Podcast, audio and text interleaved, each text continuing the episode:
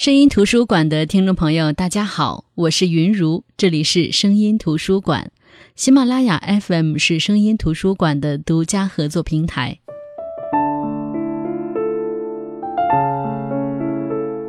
也许每一个人都曾有过一场暗恋，小心翼翼地打探着关于对方的所有消息，能够轻而易举地记住他生活当中的喜好。在别人的闲聊里听到他的名字，都会不经意的心跳加速，就好像是他们公开谈起了你的小秘密。有人说，暗恋是一个人的兵荒马乱，这句话确实说的非常的贴切。暗恋当中，所有喜怒哀乐全都因为一个人而起，但是因为对方不知道，所以你也要独自一个人咀嚼消化所有因他而起的喜怒哀乐。如果暗恋能够坚持下去，那么肯定是对美好结果的期待在支撑。希望他有一天能够发现到你，希望有一天他能回头看在身后那个默默注视着他的你。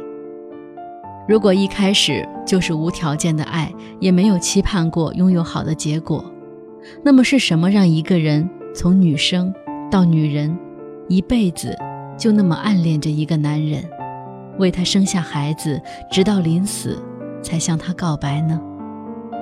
今天我们要分享的这本书里，也许有这个问题的答案。那今天我们一起分享的是茨威格的《一个陌生女人的来信》。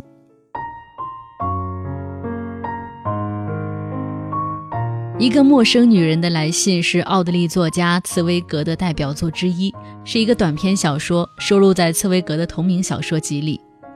小说一开场出来的主人公是作家二，他在他四十一岁生日这天收到了一封匿名长信，这封长信有二三十页，一封信的内容就构成了这部小说的主体，主要讲述了一个女人长达十八年的暗恋故事，从这个暗恋故事当中也穿针引线的让我们了解了这个女人的一生。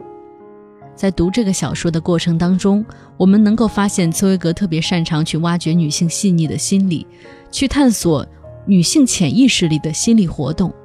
所以看了他的书，就会有人有疑问说，究竟是男人更了解女人，还是女人更了解自己？因为这封信，一个女人对自己一生的自述，一字一句，我们读的过程当中，就好像能看到那个在死亡边缘挣扎的女人坐在你对面。非常热切地注视着你的眼睛，能够拥有这样想象的文字，居然是出自男人之手，确实会让一些人唏嘘。信的开头就是一句话：“你和我素昧平生的你。”这句话是他的称呼，也是他的标题。就是因为这样的称呼和标题，瞬间就让这个作家停住了，目光被吸引住了。他也特别想看看这样的一封信，这个素昧平生的你究竟指的是他，还是这封信臆想出来的一个主人公？然后通过这封信，我们会知道，写这封信的女人此刻也许已经死了，也许是在死亡的边缘挣扎。她说，在昨晚她写信的时候，她的儿子在床上已经死了，她在房间的四个角落里点上蜡烛。看到烛光在儿子的脸上跳动，就仿佛是儿子的五官还在动，给他一种儿子还会醒过来的错觉。他说他也得了流感，在垂死之际，然后用余生最后的气力提笔写信。我要向你倾诉我的一生。事实上，我的生命是从认识你的那一刻才真正开始。在此之前，我的生活只是阴暗混乱的，就像埋在内心深处的地窖，堆满了那些我不愿再想起的尘封的人和事，他们已从我的记忆中远去。随着信的展开，女人在信里这样写道，也就是这些话，让作家阿尔杜逐渐发现，信里写的这个对象，你指的好像是他自己。女人说。他的一生对他自己来说，好像就只剩下这一场十八年的暗恋可以去回忆，直到将死之际，他才坐在桌前写信向他告白，然而，这个男人，这个作家，从来不知道、不记得这样一个女人的存在。女人在信里也没有提及她自己的名字。当时，这个女人只有十三岁，她和妈妈住在一所公寓的一间不起眼的小房间里，两个人深居简出，平常也不惹人注意，日子过得平淡无奇。直到对面那讨人厌的邻居搬走，直到。新搬进来一个租客，女孩的生活发生了改变，而搬进来的这个租客就是这个作家。这个作家还没搬来时，女孩从别人的嘴里听到他的名字，引起了她的好奇。还没有见到他，就梦到了他，直到碰到他，他才发现自己已经不自觉地爱上了对面搬来的这个英俊潇洒、风流多情的年轻作家。女孩每天在自家大门的窥视孔里观察有关这个作家的一切，他的生活起居，他的访客，他带回家的各色各样的漂亮女人。女孩还为他开始努力学习，从成绩平平跃为第一名。女孩知道他喜欢书，然后自己就每天看很多书。女孩猜他是一个爱音乐的人，自己也就努力地练起钢琴来。作家经常会出门旅行，他就一天天的在门外等。那个时候，他觉得只要还能等，生活就能继续。然而，时间不长，一个外地来的商人向他的母亲求婚。他听到要跟着母亲搬家去别的城市的时候，立马昏了过去。临走前的一晚。他为了不让自己睡着，他趴在冰冷坚硬的地板上去听外面的脚步声，只为等着作家外出回来，然后在门上的小孔里见他最后一面。最后，作家回来了，带回来一个娇柔清媚的女人。女人在信里这么说。这世界上没有什么东西可以比得上一个孩子暗地里悄悄所怀的爱情，因为这种爱不抱希望，低声下气，曲意逢迎，热情奔放。女孩搬去陌生的城市，拒绝跟所有人交往，拒绝一切娱乐，沉浸在悲痛的怀念当中。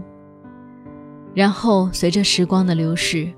渐渐的，从一个懵懂的小女生发育成熟，感情也逐渐的变得炙热。在她将近十八岁的时候，她终于长大成人，脱离了母亲和继父，回到维也纳，那个作家所在的城市。她投靠亲戚，她去做服装店的店员。她一心想去找他，想把自己奉献给他，委身于他。女孩已经长成了一个美丽的女人，他能够凭借自己的魅力接近他。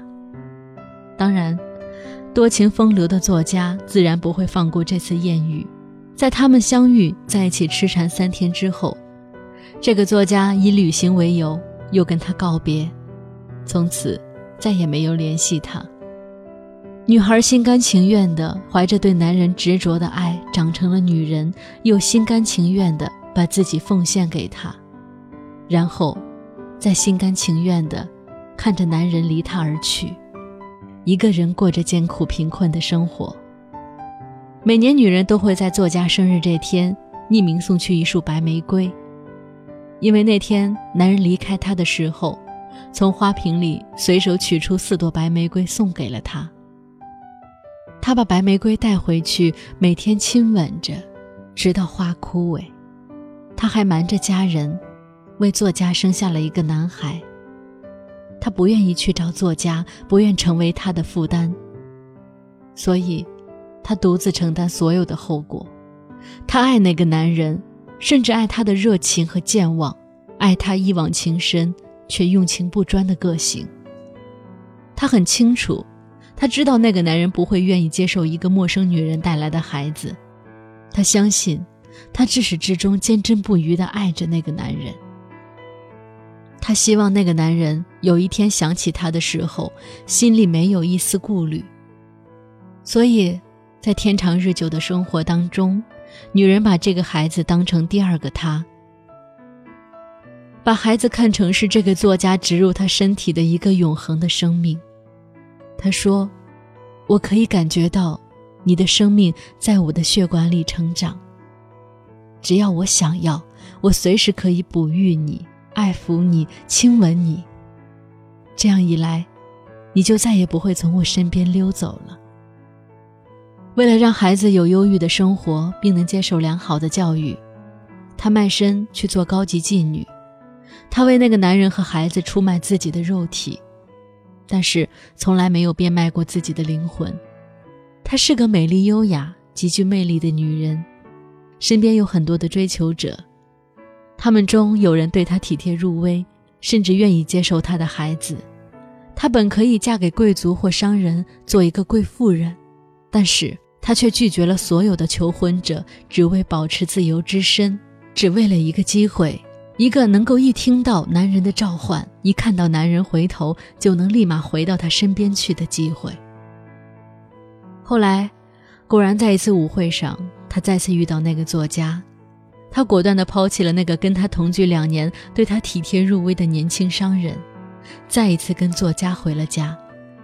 相隔十多年，房间还是没有太大的改变，书桌上的花瓶里还插着前一天男人生日。他匿名寄来的白玫瑰。一夜过后，男人又一次以外出旅行的借口把她抛弃。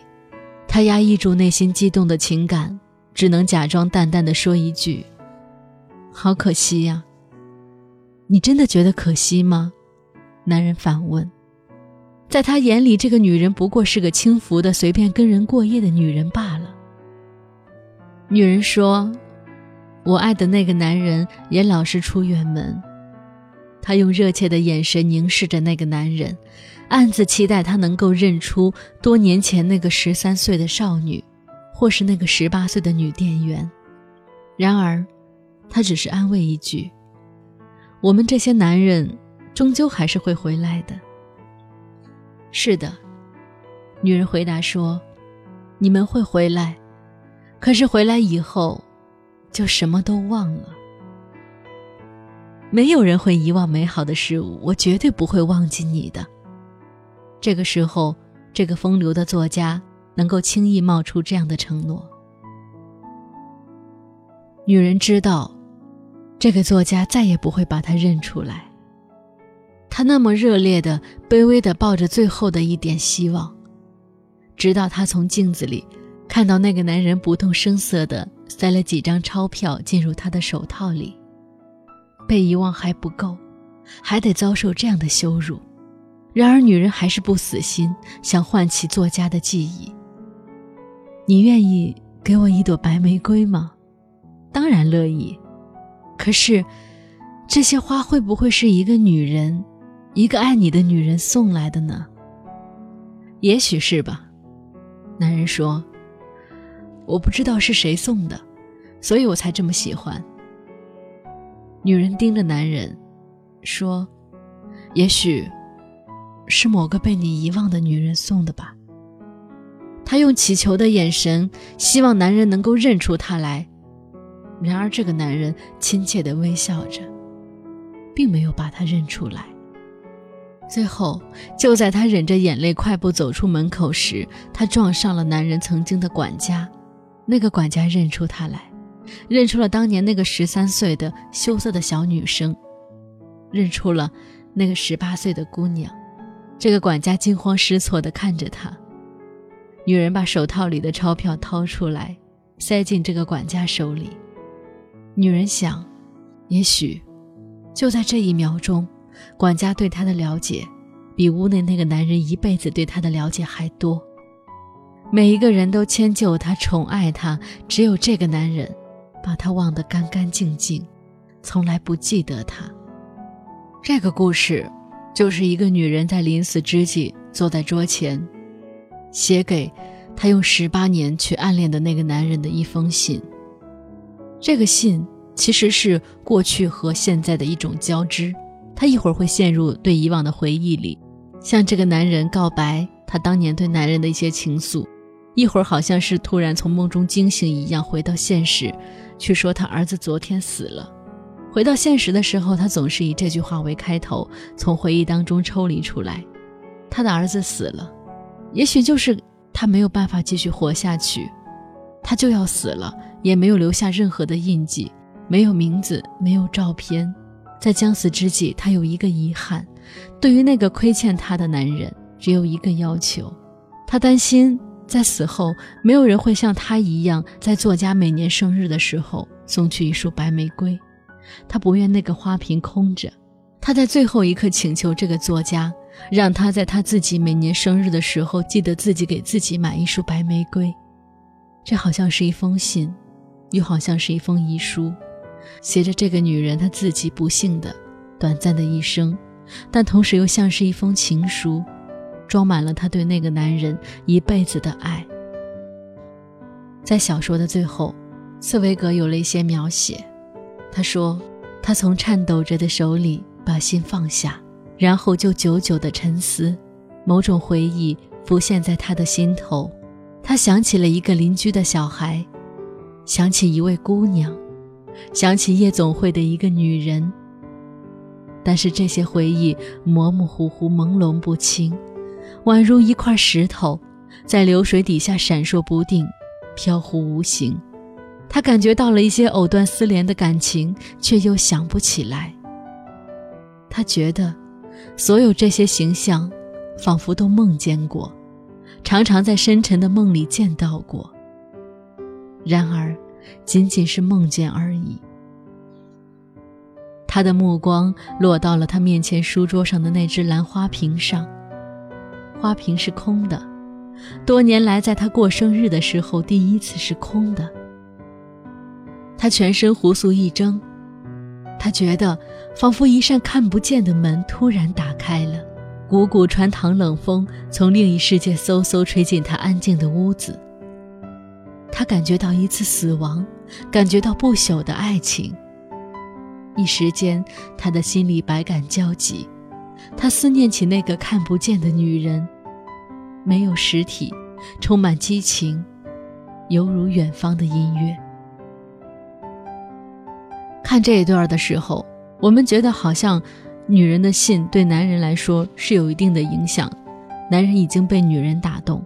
我们也会问：男人会因为这封信有所改变吗？他还会去寻觅短暂的滥情的艳遇吗？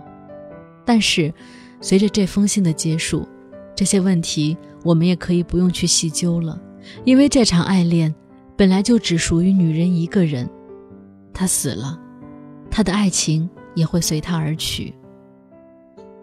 看完这个故事，内心有唏嘘的人也会问：到底是什么支撑着一个女人，让她卑微而不求回报的爱上了那样的一个男人，而且一爱就是一生？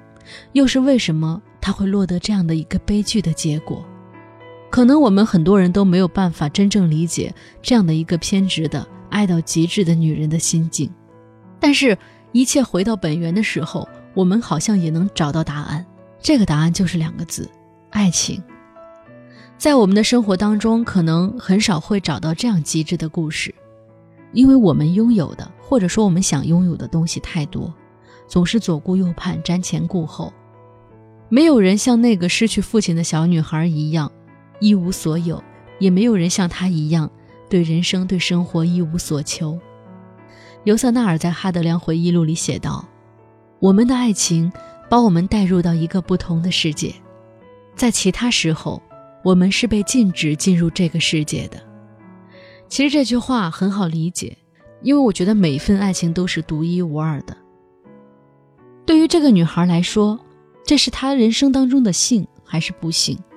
如果说是幸运，可是她的一生过得并没有我们想象中的那么好。如果说是不幸，可是她在信一开头就说。她真正的人生是在十三岁遇到这个作家开始的。我们作为外人，无法判断他的爱情是幸福或者不幸，羡慕或者惋惜的都只是旁观者。真正的当事人好像从来都是被动的、奋不顾身的。美好伟大的事物，往往都带着一些悲剧性，让我们观赏和敬仰的同时，又悲痛惋惜不已。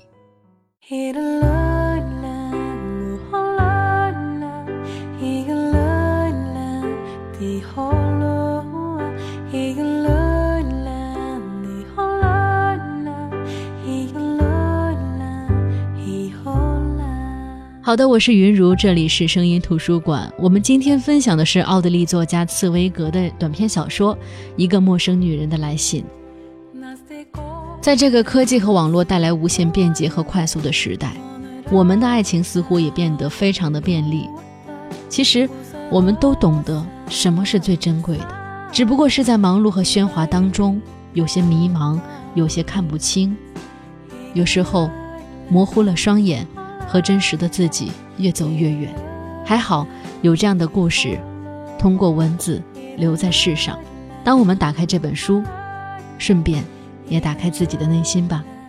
好的，我是云如，这里是声音图书馆，我们下期再见。